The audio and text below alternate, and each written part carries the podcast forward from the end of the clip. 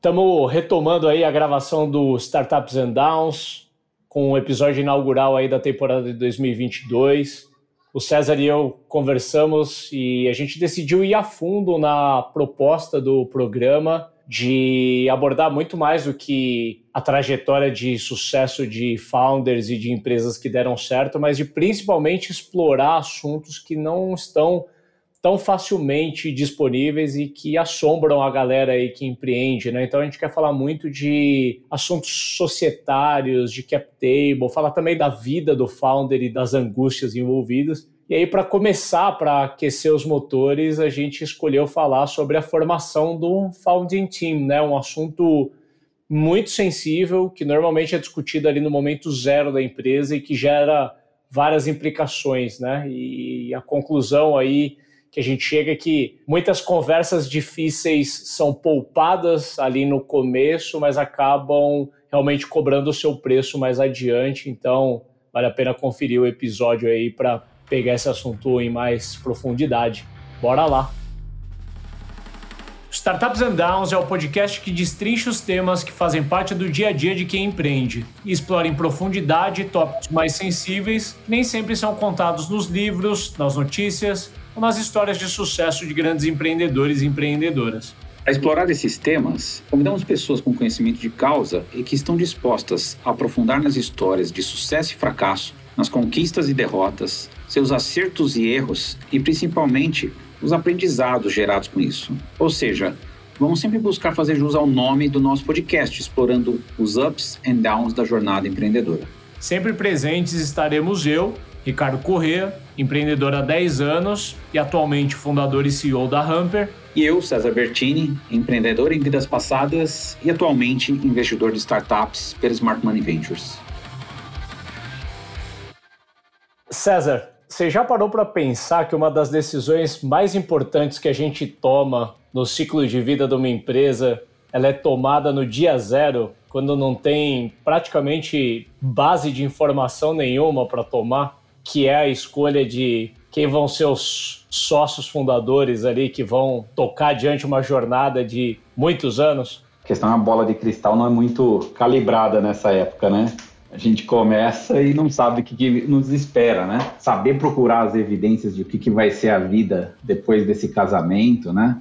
E evitar que a gente monte um found muito ruim, né? Ou seja, ruim do ponto de vista de futuro, né? De construção de futuro da empresa, né? É como se fosse uma pipa pension, né? Uma pipa que fica mais para um lado ou mais para outro, né? Tem que ter buscar equilíbrio, buscar como que ajuda isso na depois nas, nas captações, né? Ou seja, já que você vai rodar muitas vezes um processo de venture capital, né? Ele tem que virar uma fortaleza para esse processo e não um deal breaker, né? Então, isso é super importante, né? Agora, você que está no front do, do, investidor ali, imagino que você vê um pouco de tudo ali, né? Entre founding team e cap table tudo, cara. Tem de tudo. Tem marido e mulher, tem cachorro papagaio junto, tem time que é só de tecnologia, tem time que é equilibrado, tem founder solo, né? Tem de tudo, né? Para cada um deles você tem aí vantagens e desvantagens, né? Riscos, oportunidades.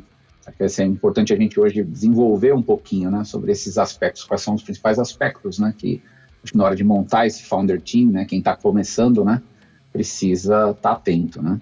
É, e um negócio importante, já que a gente está falando de investimento, é que quando a gente fala do, de quem está fundando uma startup, está quase que intimamente ligado ao ponto de que em algum momento aquela empresa vai precisar passar por rodadas de venture capital. Né? Não é uma obrigação, não é uma regra, mas acontece com uma frequência bastante grande. E isso pode levar ao erro, né? porque muitas sociedades ou muitos founding teams são montados do ponto de vista do que pode ser agradável para os investidores e não necessariamente qual que é a melhor composição pensando na longevidade da empresa e principalmente para o prazer das pessoas que vão estar tá tocando ali, né? Porque né, se você está fazendo sociedade com uma pessoa que você não consegue passar algumas horas discutindo num determinado problema numa sala de reunião, como que você vai passar alguns anos ali, né, eventualmente um acompanhando eventos da vida do outro, como paternidade, maternidade, divórcio, problemas até fora da empresa, né, só para citar alguns. É, e eu acho que quando a gente desenha né, essa junção entre os founders, né, a primeira coisa que eu acho que pouca gente pratica, né, é qual que é o papel de cada um, como que eles têm que se complementar, né? Eu acho que a primeira dica importante e pouca gente faz isso, né? O que você espera de um time de founders, né? Pensando assim, até para a gente colocar, né? O que se espera numa empresa, numa startup, é que o founder seja aquele cara que vai trabalhar, é aquele cara que conhece do negócio, né? E aquele cara que vai trabalhar ali para esse negócio desenvolver, ou seja, o founder ele tem vários chapéus, né? Ele, ele é o, vai, o principal dono da empresa, né? O time de founders, né? São os donos, mas de alguma forma eles também são os executivos, são os funcionários, são tudo ali no começo da empresa, eles fazem tudo, né? Então eu acho que ter um desenho ideal do que você espera, né? E tem alguns frameworks, né? Então o pessoal fala, ah, para você montar um, um time, você tem que ter um hacker, você tem que ter um hipster, você tem que ter um hustler, né? Isso que eu ia te perguntar, né? O quão frequente um investidor, por exemplo, olha para esse balanço, né? O quanto que ele busca esse framework que você mencionou agora. É, é uma abordagem mais genérica, né? E aqui a gente está falando quase que de pessoas, né? Você tem que ter o hacker, o hipster e o hustler. Eu acho que aqui a gente está falando de três características que são muito importantes, né? Por que, que a gente fala que precisa ter um cara de desenvolvimento, um cara de tecnologia, né? Cara, porque escala está ligado a bom uso da tecnologia. Então, por que, que a gente não faz uso, né? ou seja, você depender de tecnologia e não ter um cara, um hacker, você está meio danado, né? Se você tem o hipster ou hustler, né? Você está falando, cara, eu preciso ter um cara, tanto um cara de produto, um cara de mercado, um cara que entenda as características desse mercado, me ajude a construir o produto, e você tem que ter também o cara que vai fazer a questão da venda, né? O cara que está lá conseguindo entender como o cliente se comporta, conseguindo expressar o seu produto. Então você fala, cara, precisa ser um time forte para produto, precisa ser um time forte para venda, precisa ser um time forte de tecnologia. Então esse é o, é o básico. Mas eu acho que depende, né? Por exemplo, se eu invisto numa empresa que tem um cunho técnico muito grande, eu diria para você que eu quero ter um expert no grupo de founders, né? Então, vamos supor que eu estou investindo num negócio específico de agribusiness, ou um negócio de medicina, ou um negócio de engenharia muito profunda, hardware e tal. Cara, se eu não tiver um expert ali, eu não estou com o grupo, talvez, formatado. Né? Vamos falar de hackers, né? Se, cara, a minha tecnologia é um, um monte de tela, um aplicativo que acessa um banco de dados e pronto, e não tem nenhuma grande inovação tecnológica, talvez eu possa, na análise, abrir mão de ter necessariamente um desenvolvedor como sócio, né? Isso é um erro comum, né? Aí só para porque você precisa, você traz um cara que você nem conhece direito, não compartilha de uma série de crenças, né, culturalmente desalinhado, e você traz um cara só porque ele tem que ser um hacker, né? E você precisa apresentar para os fundos, por exemplo, um hacker. Então eu diria que são características importantes que você tem que buscar. Que de repente, cara, você pode ter uma pessoa fazendo duas dela no início. Não seria nada mal, né?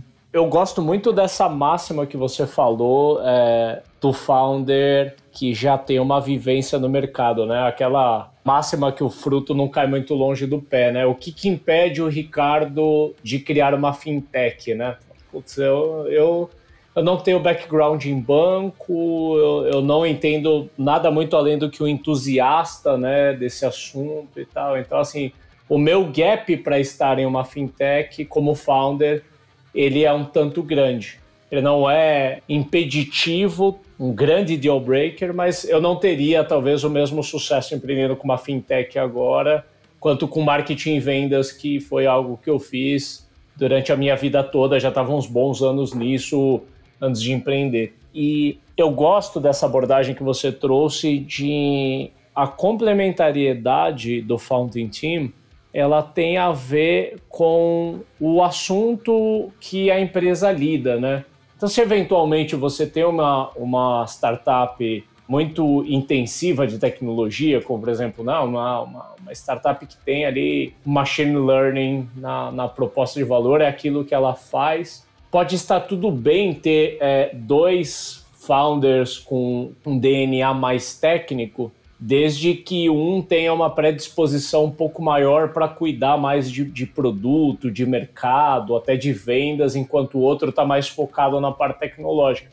Assim como uma startup que tem um componente muito forte de ecossistema e talvez a tecnologia é um diferencial de escala, mas não é uma ciência de foguete, talvez nem precise ter um CTO ali no founding team, que é um pouco do que a gente vê muita gente que quer tirar uma startup do zero. Talvez foi algo que foi um pouco encurtido pelas aceleradoras no passado, os primeiros VCs, de que era uma quase que uma regra, assim, né? Não investimos em startups que não têm o CTO, né? E isso, isso criou uma, uma busca por essa figura que não necessariamente se faz necessário, né? E você vê algumas anomalias aí de empresas que converteram desenvolvedores que a empresa conheceu ali num bootcamp, né? E, e, em meia hora de conversa, aquela pessoa se tornou o CTO e tinha 20% do equity da empresa. E pode ser que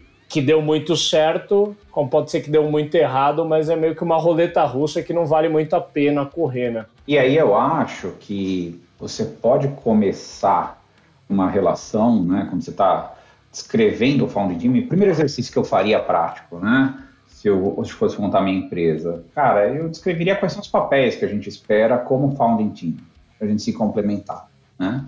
E esses papéis podem ser distribuídos, eu não preciso estar tá na caixinha, né?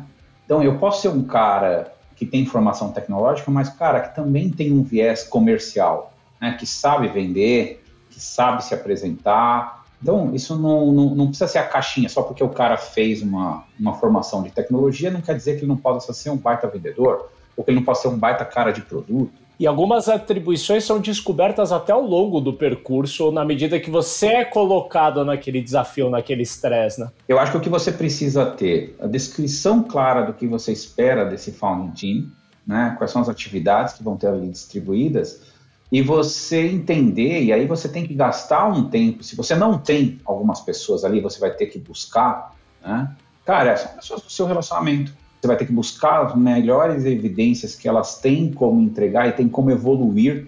Não é só entregar o conhecimento, ela já ter o conhecimento para aquilo que você está enxergando. A empresa vai mudar muito, né? Você precisa mais apostar na capacidade de evolução dessa pessoa, né? Então eu eu acho que esses dois aspectos, né? Então, também não ter pressa. Por que, que de repente você não vai formar o seu founding time com o tempo?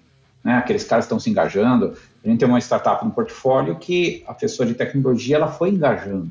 Chegou no momento que ela estava hiper engajada e aí o outro founder falou, cara, eu quero você aqui comigo e aí colocou uma, uma proposta de participação, dividiu uma participação interessante para a pessoa, né?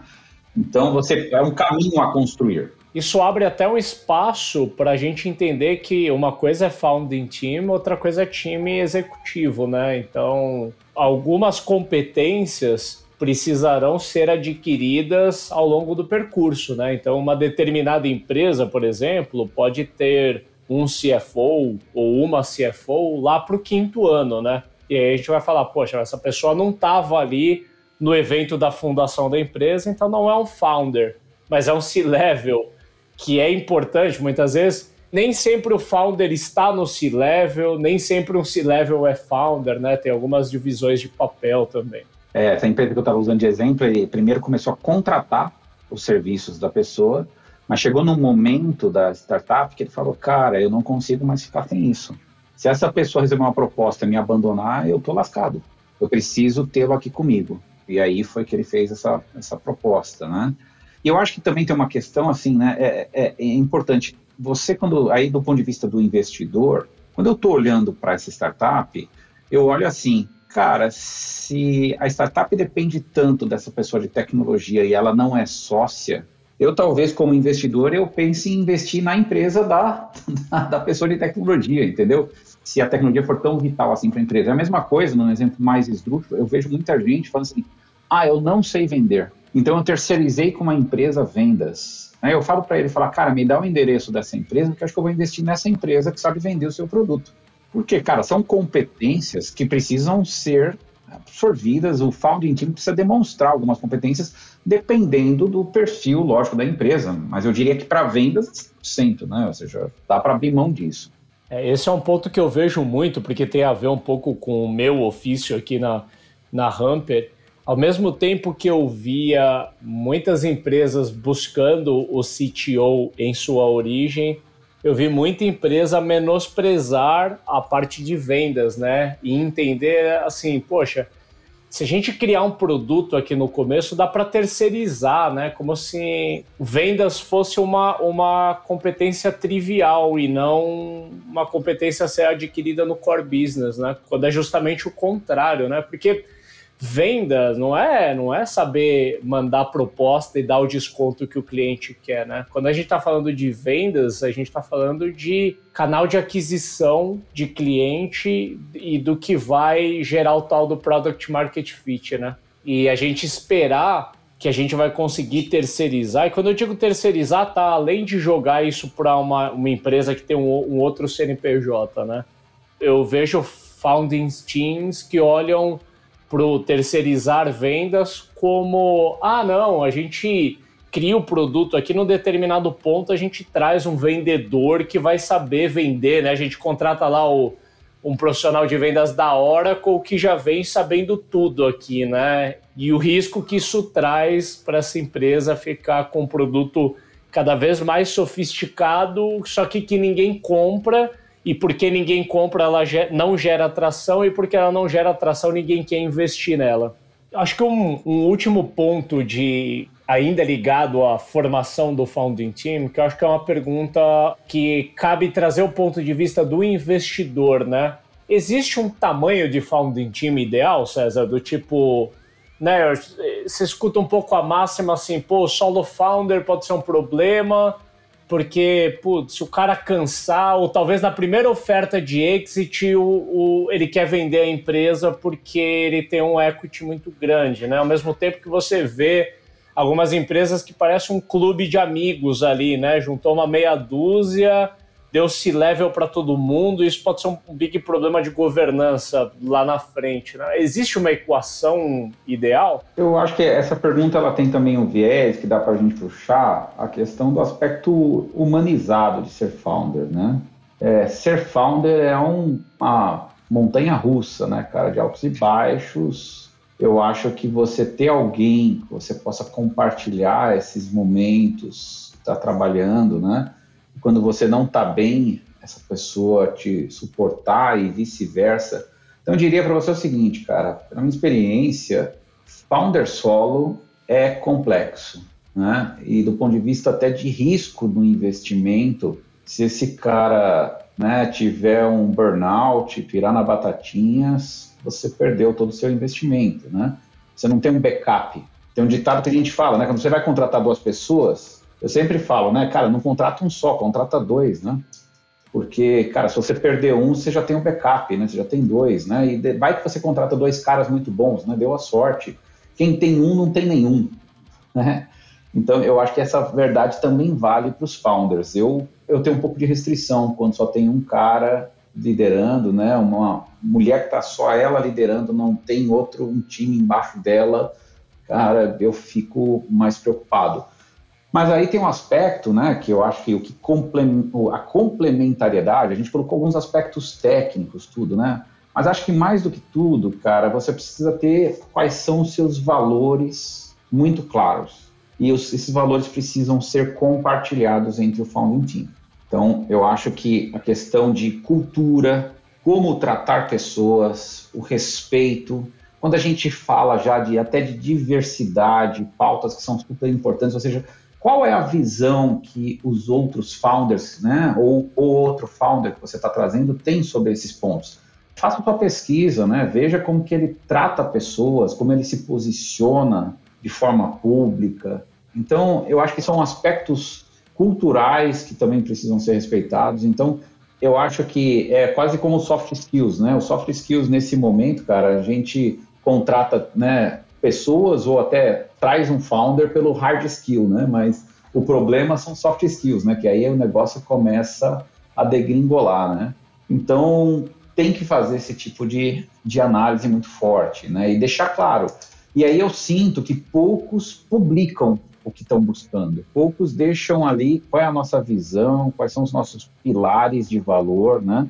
Então, eu, eu acho que a prática de escrever as coisas e deixar isso publicado e todo mundo assinar em torno disso, né, e se comprometer com essa cultura e essa forma de pensar, eu acho que é um bom início para você evitar surpresas no futuro. Isso volta ao ponto de saber fazer a separação entre founders e executivos, né? E muitas vezes você saber que enquanto founder, que é acionista da empresa, é melhor você trazer alguém que tenha mais competências.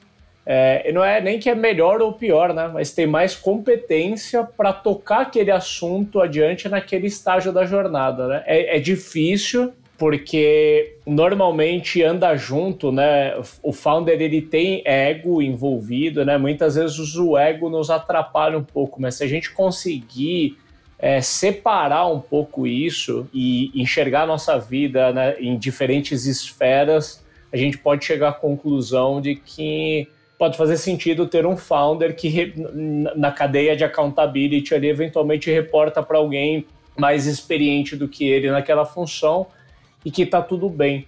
E eu gosto de ver cap table, não vou nem dizer que eu gosto de ver, eu acho que o tempo empreendendo me levou a, a entender que o cap table é uma coisa muito mais mutável do que a gente imagina, né? A gente carrega um pouco do modelo de contrato social de uma empresa tradicional, que muitas vezes a sociedade que foi feita no dia zero, ela tá dada, né? Passa 20, 30 anos e o contrato social da empresa é o mesmo. E se a gente traz isso para o universo de startup, onde tem um dinamismo muito maior, a, jornada da startup é dividida em etapas, né? E a formação do time executivo da empresa e o equity podem ser transformados no tempo, né? Então, se você pode ter o time perfeito para a primeira etapa da jornada, é uma pessoa de vendas, uma de marketing e uma de tecnologia. Essa empresa, cinco anos depois, no Série A, ela pode ter outro balanço. E não significa que algumas pessoas vão virar pó nem nada, né? Mas você mencionou um componente que eu acho que vale a pena a gente explorar aqui, que é a questão da recalibragem, né? E que normalmente no dia zero a gente não conhece e infelizmente muita gente passa boa parte da jornada sem fazer essa recalibragem. Eu já vi pessoas que participaram da jornada de uma empresa muito, durante muito tempo, a pessoa foi muito relevante, só que ela não estava no dia da fundação, ela estava um ano depois, por exemplo. Só que ela participou dos próximos 10 anos de construção e nunca foi feita uma recalibragem e aquela pessoa poderia ter ficado muito mais motivada, né? Eu acho que vale a pena a gente falar um pouco dessa importância da recalibragem para garantir que o equity da empresa e o time executivo corresponde à etapa da jornada que a empresa realmente se encontra. Sim. É, não estamos falando aqui ainda de mecanismo como Stock Option Plan, que acho que a gente já vai até explorar isso mais para frente em outros episódios, né? A gente está falando aqui mesmo daquele grupo de founders inicial, como é que você... Eu acho que uma coisa que você falou é importante. Cara, seja qual for o critério que você vai usar, esteja aberto a usar algum critério de recalibragem. As coisas mudam, a startup vai mudar, o papel das pessoas vai mudar. E você tem alguns mecanismos né, que são claros, né? Divida o que é o salário, o que é o bônus da pessoa, o que é o equity. De repente, isso daqui pode ajudar a redistribuir uma parte do equity. Eu aconselho muito forte um mecanismo que os fundos usam e os founders viram um pouco o nariz, mas é uma proteção para os founders, é o vesting. Todo mundo fica um pouco com receio quando um fundo vai entrar, para quem não conhece o mecanismo, né? Quando o fundo vai entrar, ele propõe geralmente para os founders que eles façam como se fosse uma renovação de votos, né? Ou seja, você coloca as suas cotas um cliff, né? Ou seja, geralmente 12 meses mais 24 meses, ou seja, você vai ter 36 meses para recuperar a sua participação total na empresa. Né? Se você abandonar a empresa antes de 12 meses, você perdeu sua posição acionária.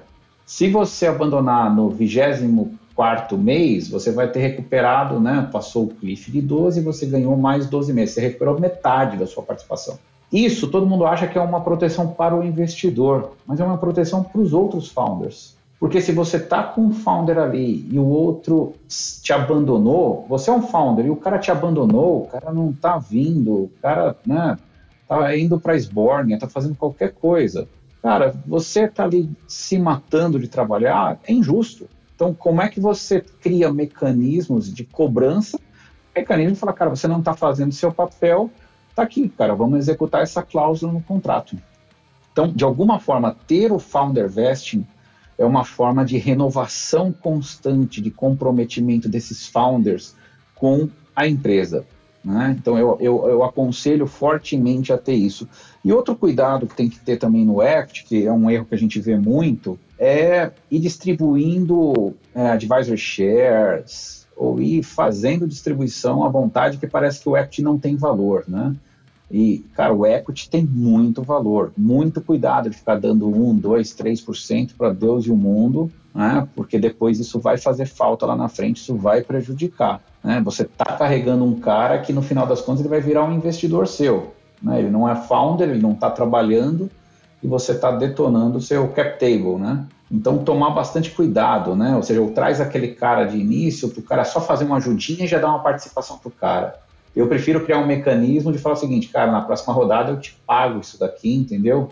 A gente vai, de alguma forma, é, normalizando aqui os valores, né? Vai colocando um juros em cima desse valor e eu te pago. Se eu não conseguir te pagar, aí você vira shares, entendeu? Então, cria outros mecanismos, mas, cara, não tem dinheiro, vai usando o equity para dar e vender, eu acho que é bem complicado. É, porque o equity ele parece barato quando a empresa ainda não fatura, né? Não tem muito valor. Então você, você tem uma, uma linha de pensamento assim: ah, o que, que é eu dar 5% dessa empresa que ainda não vale nada e a pessoa vai estar tá aqui, vai me ajudar a construir, né? E se lá na frente valer muito, ela ajudou a construir. É uma, uma visão um pouco inocente, porque a gente tem que se questionar aquele 5%, aquela pessoa realmente vai construir, vai fazer diferença? Porque senão existem outros mecanismos, né?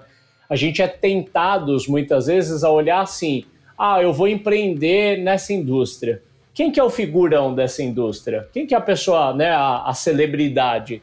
Aí chama para ser founder, dá 10% para aquela pessoa, aquela pessoa nunca vai aparecer numa reunião da empresa e, e pode ser trazer um sabor bem amargo mais para frente, porque a pessoa tem um título de founder, mas não é. E ela pode enviesar o negócio para o que ela desejar, ou ela pode nem participar.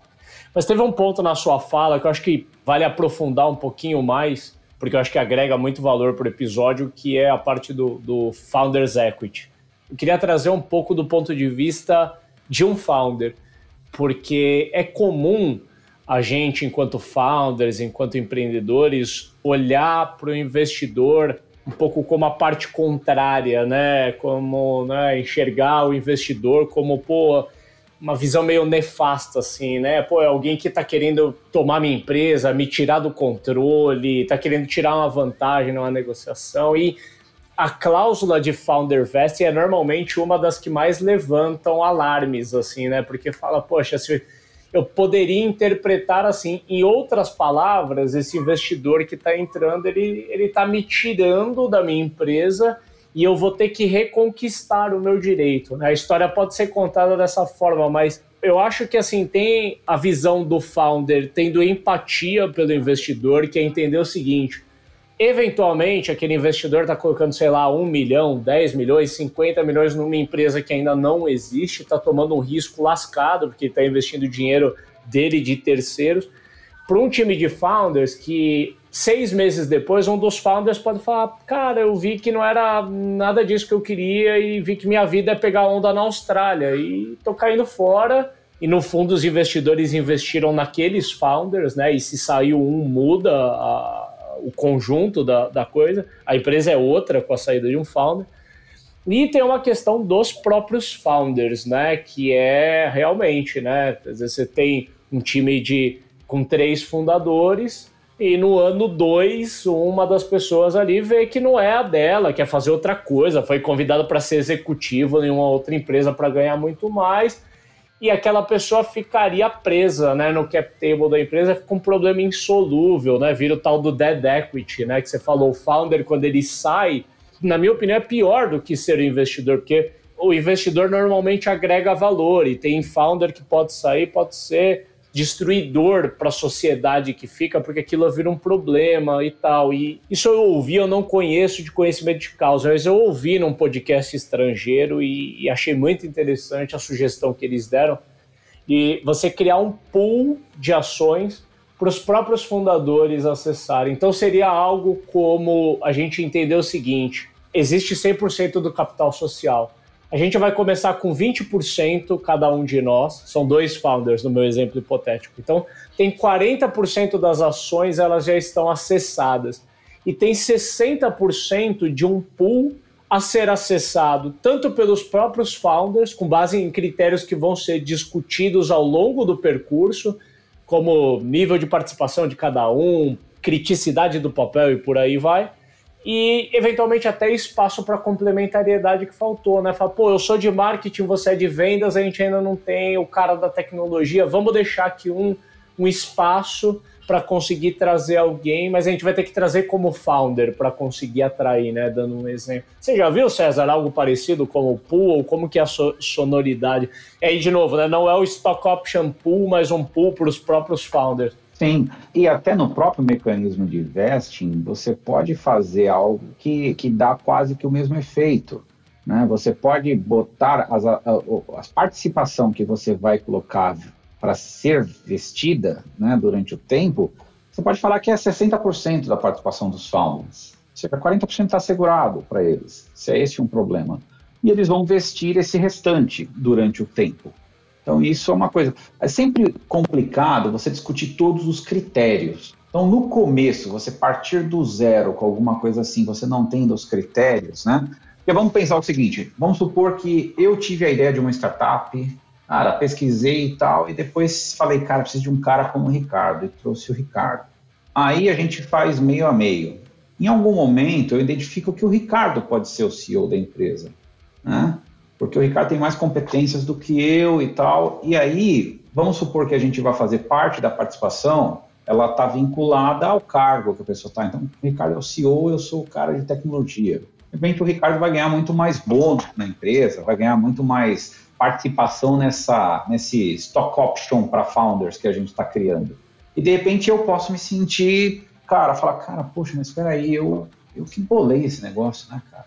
Pô, e aí trouxe o Ricardo, o Ricardo tem mais competência do que eu, eu admito isso para ser o CEO, mas, cara, será que é justo? Será que eu não tenho. E aí você começa com questionamentos. E aí você começa a criar uns, uns penduricalhos na estrutura, vai ficar estranho. De repente era mais fácil falar o seguinte, Ricardo, como eu tive a ideia, cara, vamos fazer o seguinte, cara, a gente tem. Eu tenho 55 e você 45. E por você, de repente, ter virado CEO, cara, em pouco tempo você vai ter mais do que eu. Não seria um problema. Né? Agora, por isso que eu volto lá na cultura se não tiver na formação, você não tiver a clareza dos valores, do que cada um pode aportar e como vão ser resolvidos esses problemas, eu acho que isso é, é uma questão bem complicada que você vai levar ali. Se você não pode demitir alguém, né? Não contrata, né? Então, se você não tem um mecanismo para você se ajustar com o seu sócio, se você não tem um critério para vocês definirem essa convivência, né, é, você pode estar tá criando um problemão para o seu futuro. Cara, esse exemplo que você deu, né, do, do founder que teve a ideia e convocou pessoas para trabalharem com ele, é um exemplo bem emblemático, né? Porque assim, a, a pessoa que teve a ideia é um critério muito subjetivo, né, da hora de definir participações até porque essa ideia vai ser transformada né, na medida que for com um grupo de pessoas. Mas tem que tomar muito cuidado, é um pouco do exemplo do ego que a gente já tinha falado, né? Da pessoa dona da ideia não se sentir a dona da bola, e isso para mim não é critério de mais participação na empresa. Mas para a gente, a gente citou aqui um exemplo comum que é bem subjetivo, que é o do dono da ideia, mas vale a gente explorar um pouco quais critérios tornam mais justa a distribuição de equity e também a composição da remuneração, porque eu vejo muita gente se confundir misturando equity com remuneração. Eu já ouvi, por exemplo, em grupos de discussão, pessoas justificando assim: ah, não, mas o founder tal ganha mais porque ele aportou 10 mil reais no caixa lá na origem. Falam, tudo bem. Se esses 10 mil reais é uma dívida da empresa com ele, né? Faz lá um parcelamento até aquilo acertar, mas não mistura isso com remuneração. É, remuneração é o salário e tudo que compõe aquilo proporcional ao papel que a pessoa exerce versus tempo de dedicação, etc. Não necessariamente a pessoa que tem mais remuneração é também quem tem mais equity, né? Então tem bastante coisa para explorar, mas que critérios que você vê, César, que tornam menos subjetivo, né, na hora de aliviar um pouco a tensão dessa conversa de quem tem quanto e como que vai ser construída a remuneração desses executivos? Primeira coisa é entender que sócio recebe dividendo, não recebe remuneração nem salário, certo? Então, sócio é dividendo. Se um dia tiver dividendo nessa empresa, o sócio vai receber isso, ponto. Né? Então, não confundir. Sócio é uma coisa, o executivo é outra. O executivo, a remuneração, cara, tá cheio de lugar que tem aí pesquisa de salário. E você pode, pelo papel que a pessoa está desempenhando, mesmo que você não vá pagar o salário que tem no mercado, que você não tem como pagar, você pode definir critérios diferentes, né? Ou seja, a diferença salarial é 20% a mais para um, 30% a menos para outro, e assim por diante. Você pode usar como esses critérios. Mas eu acho que no começo, cara, você tem que ter ali o mínimo para as pessoas sobreviverem, né? Então, se você tem dois founders, um é casado e tem filhos e o outro é solteiro, difícil você falar que eles vão receber a mesma coisa lá no início, né? Porque isso pode criar uma discrepância tão grande do, né, do quanto sobra para um, do quanto sobra para outro, né? A qualidade de vida dos dois pode ser tão diferente se eles receberem o mesmo salário, né? Enquanto um pode trocar de carro ter um carro mais novo, outro, de não consegue colocar nem os filhos numa escola particular. Então você tem aí critérios que precisam ser estabelecidos para você ter uma tranquilidade para todo mundo trabalhar bem, né? Então você, é a questão é buscar o equilíbrio, Ricardo. Eu acho que nessas discussões volta lá de novo, volta, né? Estou ressaltando de novo, volta na cultura, volta na, na compartilhamento de visão, né? O que é, é justo. E se você achar que é injusto, poxa, você recebe mais do que o que você precisa e eu estou recebendo menos, Cara, se isso é alguma coisa injusta, crie-se um mecanismo que isso pode lá na frente ser compensado numa participação melhor de equity, né?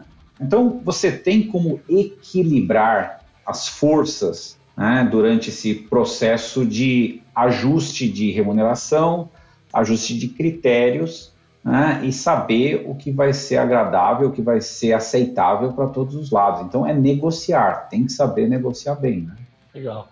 Então, tentando pensar aí o, o, os principais pontos aí do episódio para embalar um aprendizado final aí, a gente poder encerrar, existem muitos critérios que um, um bom contrato de acionista contempla, né? A gente falou de vesting, de pool de ações, de distribuição de papéis, etc. E para muitos founders, o assunto contrato de acionista aparece pela primeira vez só quando está falando de uma rodada. E às vezes a empresa já existe há anos e vários erros foram cometidos. Né? Então, muita coisa pode ser solucionada por um bom contrato de acionistas. Muita gente tem receio de, pô, a gente vai trazer advogado cedo demais para mesa, né? Parece que tem desconfiança, mas não é, né? O, o advogado ele não, ele não tem que participar da parte negocial. A parte negocial é entre os founders, né? O advogado vai ajudar a instrumentalizar aquilo, mas não é interessante evitar as conversas difíceis, porque se isso vai cobrar um preço lá na frente, né? É, usar boas práticas de mercado, como por exemplo, poxa, entender que não é possível que as três pessoas que estão ali empreendendo tenham exatamente o mesmo papel, exatamente o mesmo, a mesma experiência, exatamente a mesma criticidade para o negócio. Portanto, as três vão ter o mesmo equity, a mesma remuneração para evitar muita discussão. Não faz sentido e isso acaba cobrando um certo preço mais adiante. Mas nada, pegando um pouco da, da linha final de raciocínio do César, nada substitui os valores, e aí eu estou falando de valores pessoais, né, de princípios, que são aportados ali na, na mesa desde o dia zero, né? Então, muitas vezes a gente busca complementariedade comportamental, complementariedade técnica, mas a gente tem que olhar se a, é, a gente está fazendo um acordo que hoje não é mais para a vida toda, mas é por uma boa parte da nossa vida e com certeza vai ser uma relação de muitos altos e baixos.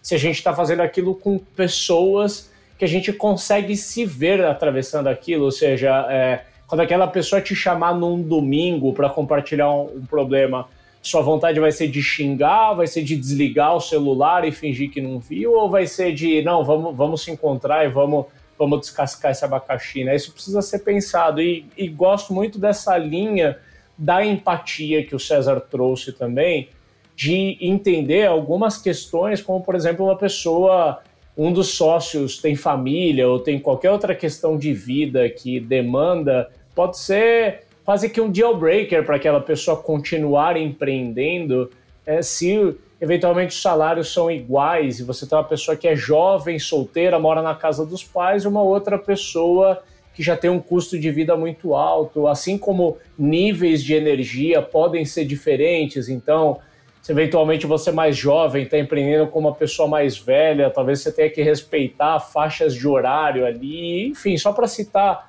alguns exemplos, poderia citar vários aqui, mas é entender isso desde o dia zero, saber muito bem com quem que você está fazendo, não pelo risco, né? Não pelo risco de ah, ter certeza que aquela pessoa não vai te dar um golpe lá na frente, né? Que é assumindo as premissas de que todo mundo é do bem e quer o bem pelo negócio mas ainda que todas as intenções sejam as melhores e os interesses alinhados, vão surgir discussões difíceis e a gente não consegue garantir, mas a gente consegue aumentar um pouco a probabilidade de, na hora que a, a dificuldade aparecer, ela vai ser bem discutida. Né? No final das contas, eu acho que a principal característica de um bom founding team é, não está em evitar que os problemas aconteçam, né? E sim a maneira como aquele founding team vai lidar com cada um dos problemas que vão aparecer. Essas relações, Ricardo, elas não terminam, elas não detonam de um dia para a noite. Essas relações, elas desmoronam aos poucos, não desmorona de uma vez.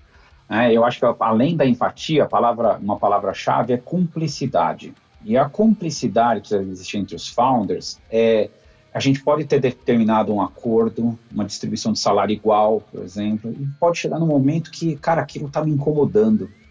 Você começa a desmoronar a sociedade quando você não tem a liberdade de chegar para o seu co-founder e falar, cara, eu estou incomodado com isso. E eu quero conversar com você para saber, cara, se é besteira minha ou se realmente é uma coisa. Eu quero expor os meus argumentos e a gente conversar. Esse tipo de cumplicidade, se não existir, cara, você está correndo um sério risco de ter problemas com o seu founder team. Né? Porque você não tem a cumplicidade de chegar para ele e falar alguma coisa que está te incomodando. Simples assim. E você pode estar tá aberto ali para falar, cara, isso, isso eu estou errado. E a gente conversar e a gente sair com um acordo.